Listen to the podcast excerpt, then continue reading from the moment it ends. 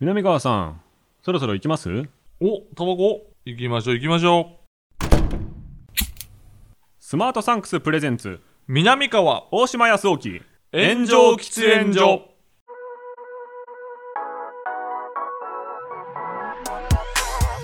So long, I've been trying to fight the world. Damn wrong, everything I thought I knew. Hold on. さあ、始まりました。スマートサンクスプレゼンツ、南川と大島康沖の炎上喫煙所、パーソナリティ兼進行役の大島康沖です。どうも、大島くんの話し相手、南川です。密な場所で密かにトークをコンセプトに、喫煙所で話しているかのように、タバコを吸えないノンスモーカーの2人が、ゆったりとトークをする番組でございます。うん、よろしくお願いします。ということで、えー以前の収録で撮った、えー何回前の回かわかんないですけど34回前の回で、うんえーなんかなんだっけ激動の平成事件史うんみたいなね、えー回をやりましたけれども、うん。その回が痛く好評で、いや、俺、あの回の、あのー終わり、帰って、ウィキペディアでさ、いいろんな事件、平成の事件をさ、はい読んでたらもう2時間、2時間経ってたよ、俺。あっとう、いう間ですあねっという間に経っちゃう。やっぱいろんな国々のうん女子が尻振ってる動画より、そう。やっぱそっちの方がいいかなと思いますね読み応えすごいあるし、どっちかといえばねで、いろんな事件の、その、まだ犯人とか、まだ生きてんのよね。いやそうですねああ。あるんですよ、ね、出所してきたりとかしてんねん。いやそうたたままららんんよ、よ俺。あ本出してるやついまあ。すからね、そうやね。うん、ありますけど。でね、それの、うん。あのー最初の、うんえー事件とかニュースとかの記憶って何でしたかっていうのを、はい。えー僕が自分の話をして、南川さんのお話も伺うっていうそうやってね。回だったんですけれども、うんそれへのメールがすごい来てて、お願いします。ちょっとね、読みたいです、せっかくなんえ、で。なんやろ。えーラジオネーム、万年だけさん。ほこれ、年齢、本当の年齢ってことでいいんですよね、基本的には、皆さん。う。うん。えー50の方から来てます。あら、50の方が聞いてくれている。嬉しいね。大先輩。だから僕の10個上が南川さんで、うんそのさらに10個上とといいうう、ことやんね。こう団子三兄弟的な。うんうん感じですけど、えー毎週楽しみに聞いております。ありがとうございます。私は南川さんよりさらに10歳年上の1972年生まれ、うん。えー昭和に生まれ、平成に変わったのが高1、16歳の時だったので、うん。お二人の記憶に残るニュースははっきりと記憶に残っていたそうやり、ね、高一やもんな。逆に大人になっていたので、衝撃的ではあれ、そこまで鮮明に覚えてなかったりもしました。ああ、そうなんや。そんな私の最初の記憶に残る事件は、ん。ロッキード事件かなと思いますが、ロッキード長い間報道されていたので、初期のニュースではなかったかもしれないです。ああ、ロッキード事件か。やっぱ田中角栄ね。田中角栄の顔で覚えてるとかなんですかね。そう。ロッキード事件。件のからくりは絶対最初の物心ついた時には多分わかんないですよね。わからんわからん。一切わからん。はい。そのロッキード事件とか、糸満とか、はい。ああいうさ、その金丸さん関係とか、はい結局そのな、なんか分からへん。なんか政治家が悪いことしたんやろうなっていうだけで、うん。分からへん。だから悪いことしないでいる立場の人がうん悪いことしたんだろうなっていう、うんなんなら校長先生とかぐらいのうんうん距離感で見てますよね。まあ、それのなおじい、おじさん、おじいさんな感じだね権力を偉い人みたいな、うんがやっちゃいけないことをめっちゃしたなみたいなそうね。ぐらいなのかな。でも、もう俺らからすると、田中角栄っていうと、もう吉本新喜劇の、はい。あのー島田さんか、島田さんっていう方が、はいあの、田中角栄さんのものまねして、あマッションの、あ。あ、そうですね。そうそう。で、田中真紀子さんが出てきて、田中真紀子さんのモノマネで、はい。マッションのと一緒やないかみたい なオチがあるんですよ。そういうのをあー俺も吉本新喜劇で見てた。なるほど。うん、その思い出がありますね。あそのあそっかその系譜なんだそうそうそうそうそう。なるほどでもモノマネされるぐらいの人ってことですよね田中角栄やっぱインパクトあるもんね。俺ともう大人になってから本とか何本か買ったような気がするな。田中角栄ブームだって最近もありましたあもんねったよね。石原慎太郎のあ、そうそうそうそえーっう。と何やったっけあれ。俺、あれ読んでんな。天才田中、あ天才。すっごい字スカスカですよねそう、すっかすかの。ショックだったあの、ジースカスカのなんか名名言集みたいなね。そうですね多分実質ね、うん小説じゃないじゃないじゃない。みたいな感じですよなんねかその結構名言。うんそう、すっかすかやった。ほんま、んもうほんまに、本当にもう30分ぐらいで読めるやつね。そうですよね、うんめちゃくちゃ売れたんですよね確かあれあそうなん100や万部近く売れてた気がするいや、あれ、何か学んだっけな。あれも、まあ角、栄ブームずっとあるからあの、ね、やっぱ結局大、うん大工、なんかその、そういう労働者から、はいもうあの、今車太掌鼓。ねそう、車種になったと。うんそういう方ですからね。で、えーっとまだ続きありますねあ、お願いします。えー、とグリコ森永事件があ小学校高学年だったのであお菓子売り場にその2社の製品がなくなりうん憤りを感じたのを思い出しましたああそうなんや思い出したんですってうわと同時に自分の年齢をますます実感し、えー南川さんより10個上大島さんの親であってもおかしくないのそかうとねしみじみしたりもしました、うんえー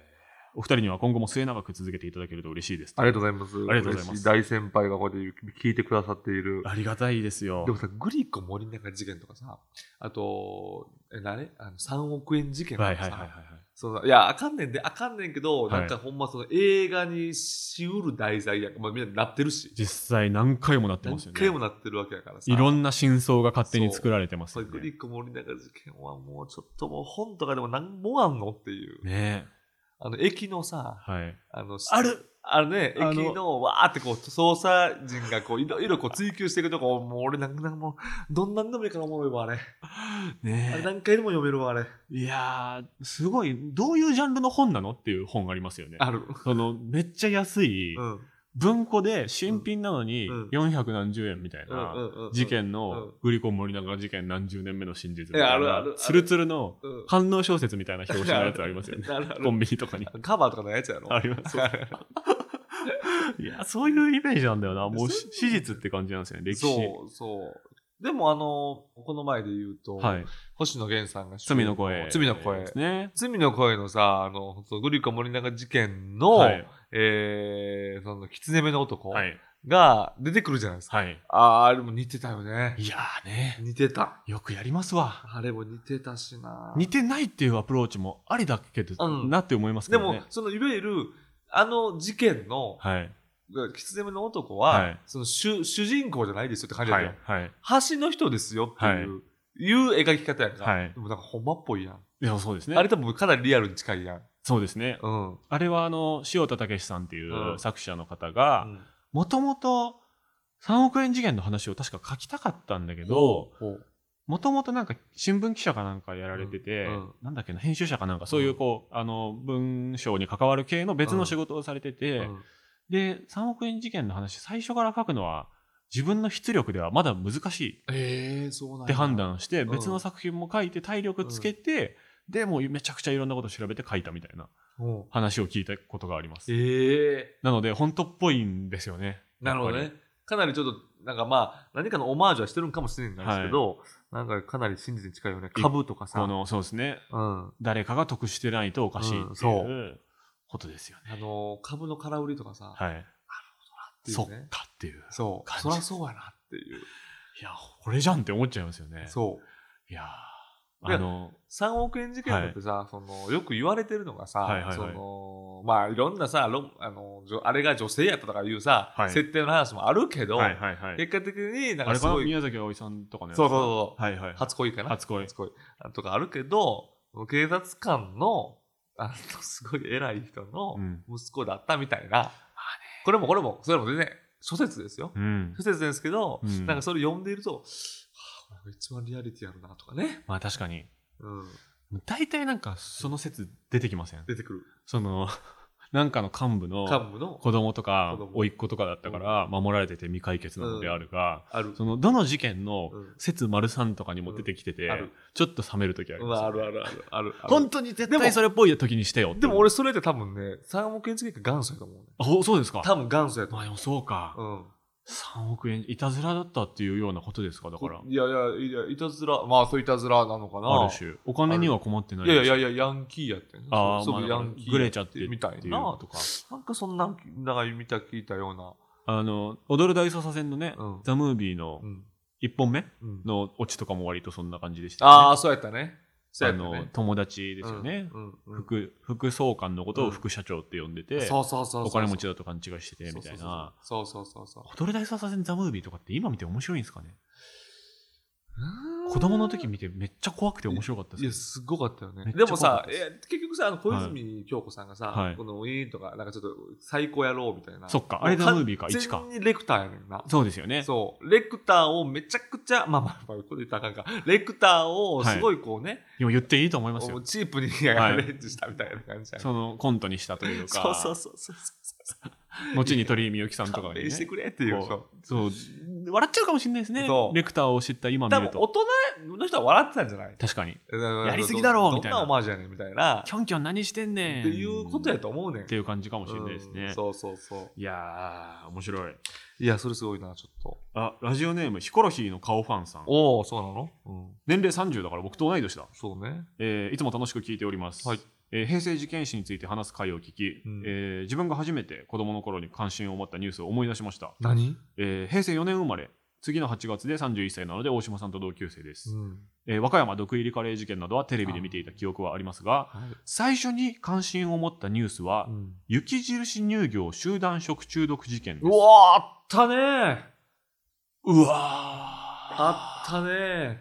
小学校の給食で雪印の牛乳を飲んでおりうちの牛乳は大丈夫かと心配になったことを覚えていますー。うん。えー、俺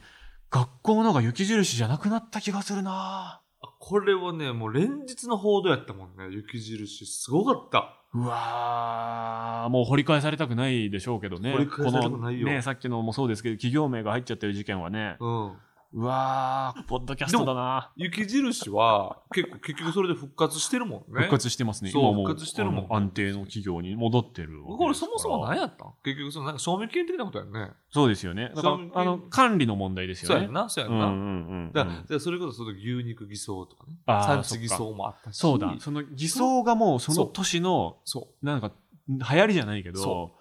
今年の一時が偽だった時ありましたね。偽。う。あ偽装の偽。あ、ああー、あーあったと、あった。多分その時期だと思いあっます。たと思う。食品偽装。ぎ、ぎね。に、偽。ダン段ボール入り餃子とかも同じ時期なの かな違うかなちょっと違うかなダンボール入り餃子も、ダンボール入り餃子ってあれ中国でしょえ、日本やったっけ日本には入ってきてないのか。うんうんうんでも、食の不安みたいなそうそうそう、食の不安。ワードが、そキャッチコピーとしてう、バーンってなんかもう雑誌とかテレビとかでずっと使われてう。ました煽らよね。れた、煽られた。あれは食の不怖安く。てんな。で、えっと、その時期、俺が高校の時に覚えてるのが、はい。ちょうど、はいえっとね、あんまり有名じゃないねんだけど、はい缶コーヒーにはい。何かを入れるやつがいたのよ。うわーその注射器かなんかであー聞いたことあるなでもなんかで、俺が高校の時に、はいえーそのなんかそういう事件がパッとなって、はいなんかあの同級生で、全然喋ったことない同級生が、はい朝の駅でなんか飲み物買ってて、はい念入りにそのそことかを調べてて入ってるかって思って 入ってるわけないやろお前この大阪でみた いな冷たい目線をしたのを覚えてる大阪関係ないでしょいやなんか東京やったんよなんかなんかあーまあまあまあ、入れられてるのはね実感はそこまでなかったけど、うんその人は実感あったってことです、ね、多分誰かが模倣犯であるんやろうなって確かに今思えば、いやそれは確かにチェックするよなと思うんやけどいやあまりに念入りにチェックするから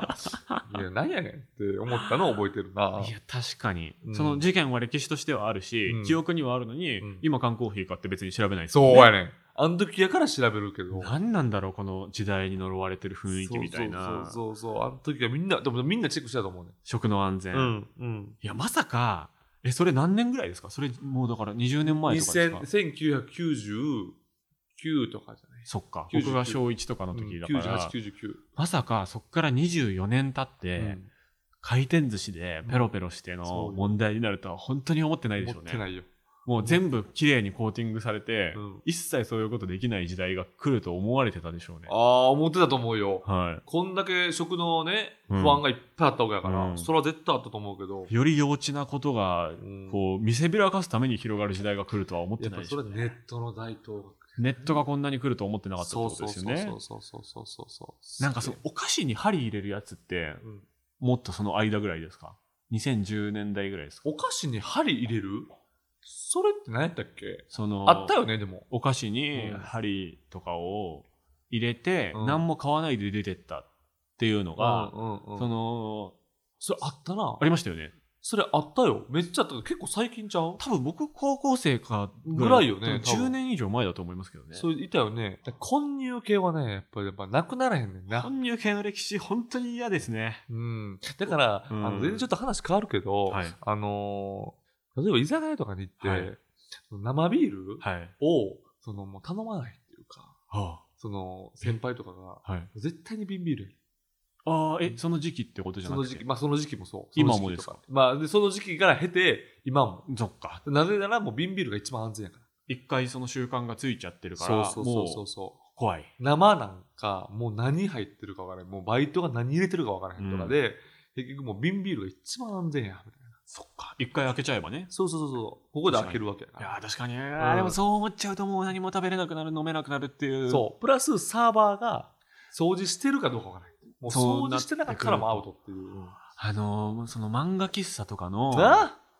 フリードリンクとかあっなあて本当に元気な時しか飲まないですねでも本当に。ねえそう。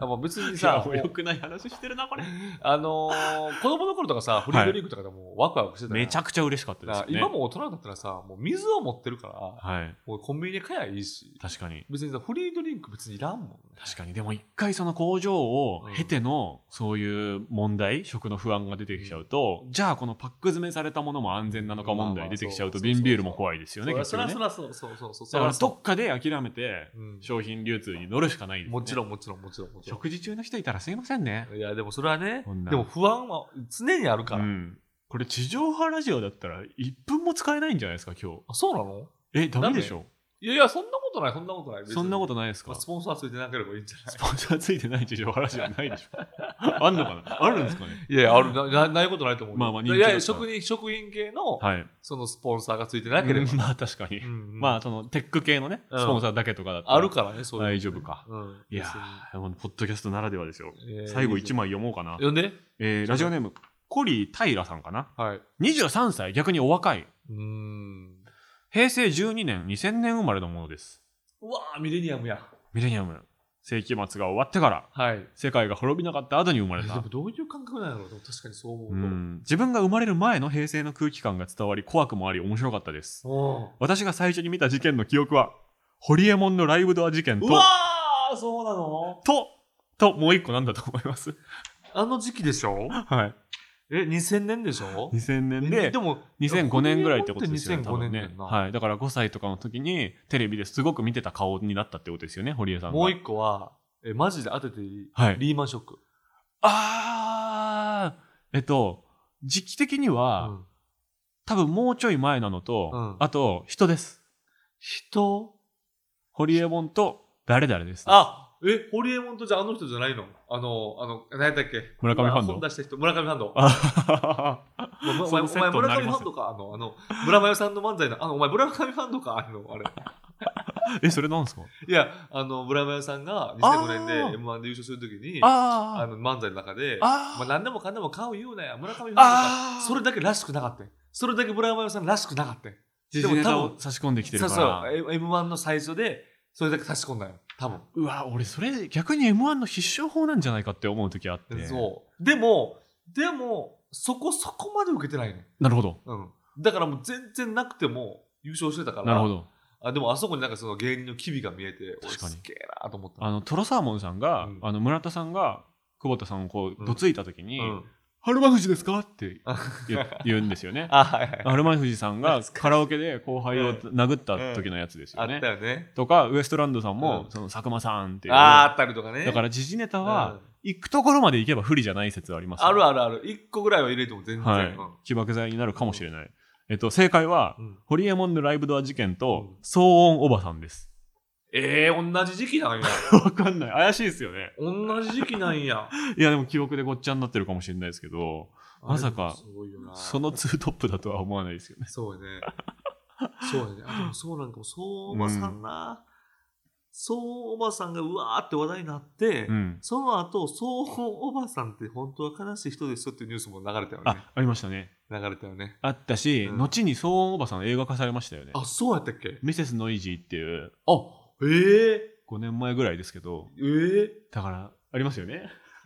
あー、ほんまや、ミセスノイジーね。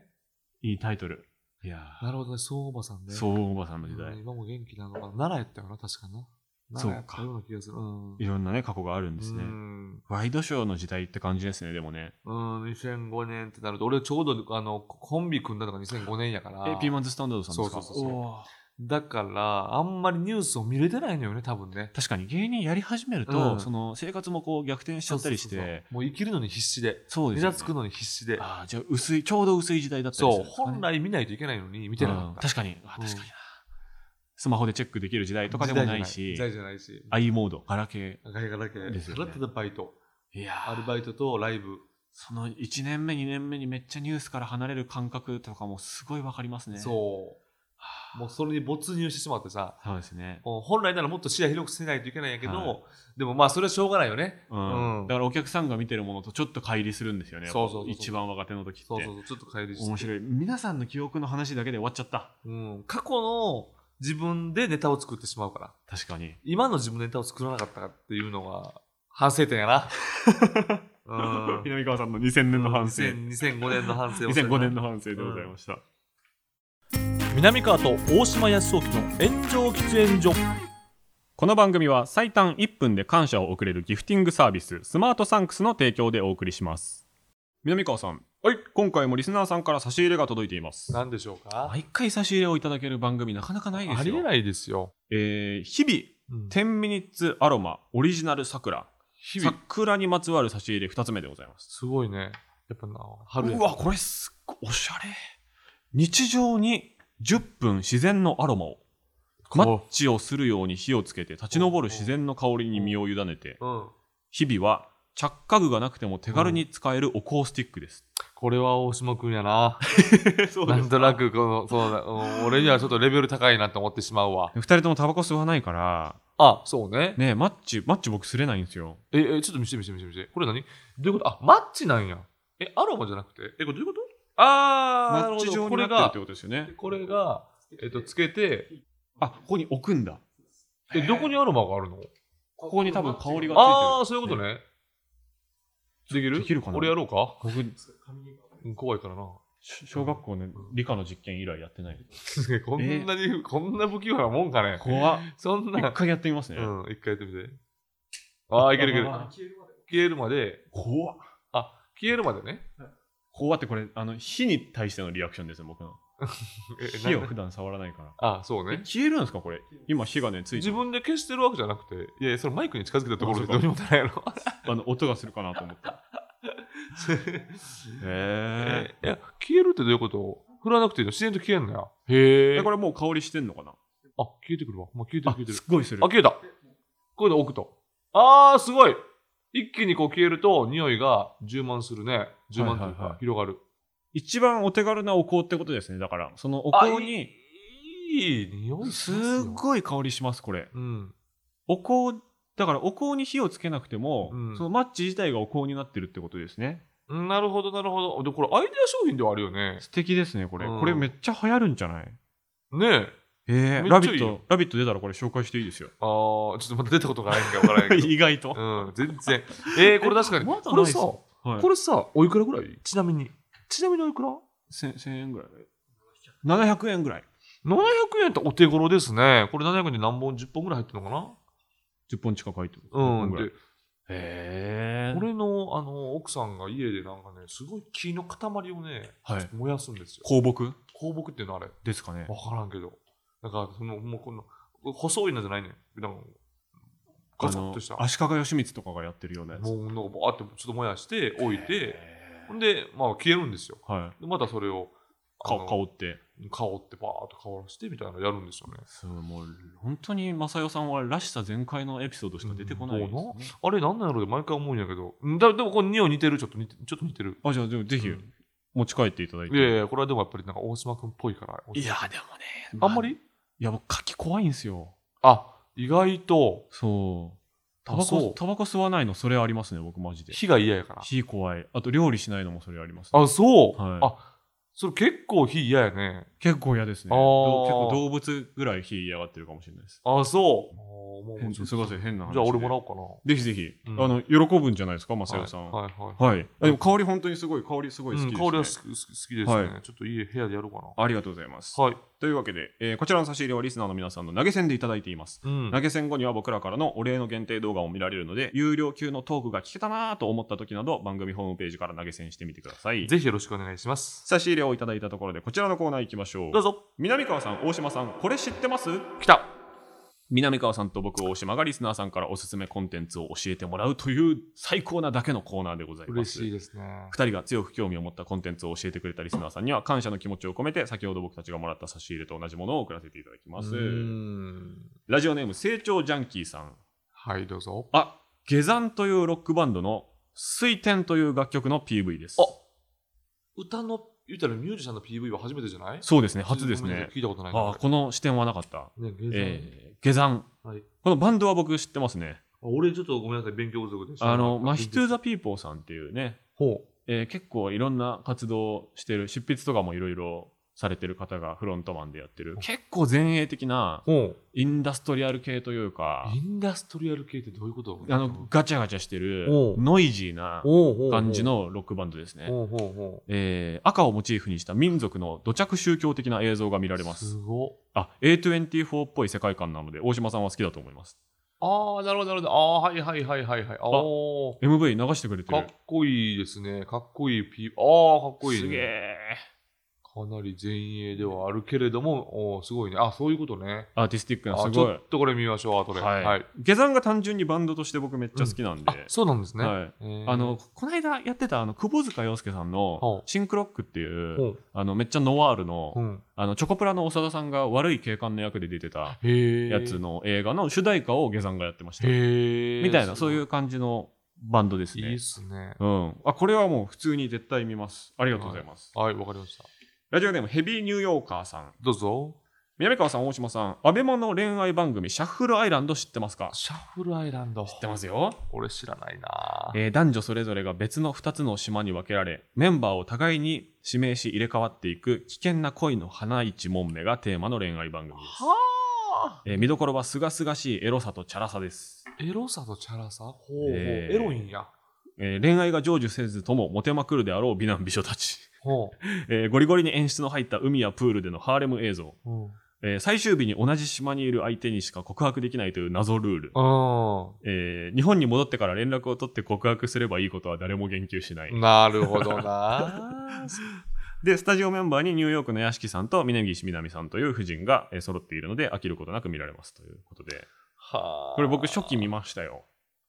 すごいあ今あこれちゃんとあの日本人なのねそうです、そううでんす。あでね、やっぱエロいんですよ。全員水着で、いてそうかそうかアイランそドやからの美男美女のビーチって感じで、そう男子と女子で、うんこれね、ちょっと苦い思い出があって、ほあのーやっぱりこう一般の方に近いインフルエンサーの方で、うんそのイケメンとか美女とかいると、うんこれどんな人なんだろうと思ってちょっと SNS 調べちゃったりすうるじゃないですか。んうんでうんわかるよ、何人かうんインスタ見ちゃったら、うんもうね水着のあのホーム画面になっちゃったんですよ全部水着になっちゃったんですよああどういうことあのそれあれいわゆそるの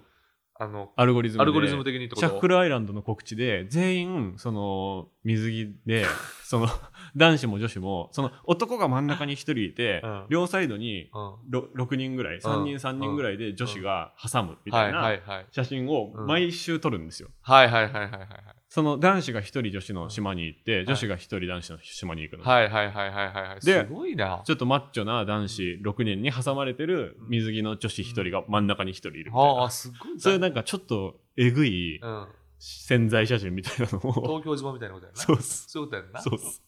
ちょっとその怖いというかちょっとね、そういう写真がうんブワーって毎週投稿してるから、はい毎週全員が投稿してるから、うん、それだけのホームになっちゃった時あったんでああ、そう、またそれはちょっとほんまに今現代の悩みよね。すそうですアルゴリズムだよ2ね。回さだから3人ぐらい調べただけ で俺も本当にもうケツ振ってる外国人の女性しか全然あの回ってこないよ。多国籍のねそうそうなってる。うん各国のね、うんそうなってる各国の。うん各国のお尻が集まってくするごいもうアプリになっちゃいもうまおすっけぱいど見えてますやんってやつとかね。あメール以上ですということで以上えーだから下山か、えーシャッフルアイランドうんなるほどやっぱりあの僕、シャッフルアイランドに関してはね、いや僕もね、これこういうの見なあかんなとは思うんですけど、そんなことないどうしてもね、そんなことないですよね、恋愛系はね、手が伸びない。うんということで、下山。下山のバンド、はいあのー MV ですねうん。これあのバンドとしても南川さんお好きだと思うな多分なるほど。ちょっと見てみます。はいというわけで、えー成長ジャンキーさんには、はい今日僕たちがもらった差し入れと同じ、えー桜のアロマのマッチをプレゼントいたします、というわけでコーナーは以上となります。コーナーへのメールはスマートサンクスのウェブサイトにある投稿フォームからお願いします。あなたのおすすめコンテンツを教えてください。うん。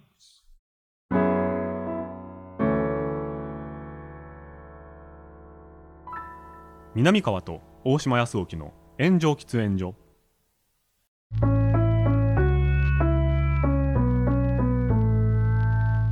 スマートサンクスプレゼンツ南川と大島康興の炎上喫煙所そろそろお別れのお時間ですいやはい。ー皆さんの正直このメールとかでも永遠に喋れるな、永遠にできますこれだけの番組できますねできるよね、いや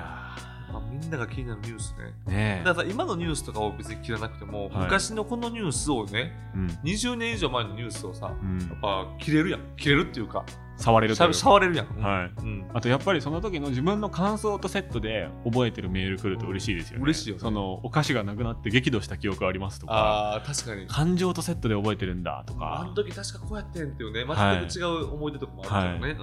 んそうだから僕結構プライベートでもその飲みの席とかで、うんもう最近これめっちゃいろんな人に聞いちゃってるんですけど、やっぱその母親がこうやってうろたえててとかおっていうリアクションで覚えてるみたいな人が多おくて面白いですね。ああニュースを見てねニュース自分は5歳とかだから、いことの重大性全く分かんないんだけど、うんうん母親がいつもと違うあーそわそわ感でね家庭が変な空気になってたみたいな、それはわかるなみたいなねそれはわかるいわくらでもくださいこのメールねお、願いしますえー番組への感想コーナーへのメールはスマートサンクスのウェブサイトにある投稿フォームからお願いします、うんハッシュタグはすべて漢字で炎上喫煙所僕たちに話してほしいテーマも募集していますお願いしますハッシュタグすべてチェックしておりますのでうんよろしくお願いします、えーまた番組を聞いていて面白いと思ってくれたそこのあなたうんここまで聞いてるということはね面白いと思ってくれたんでしょうはいお気に入り登録やチャンネルのフォローやレビューでの評価などぜひぜひあなたがお聞きのプラットフォーム、えーアプリでぜひともよろしくお願いしますお願いいたします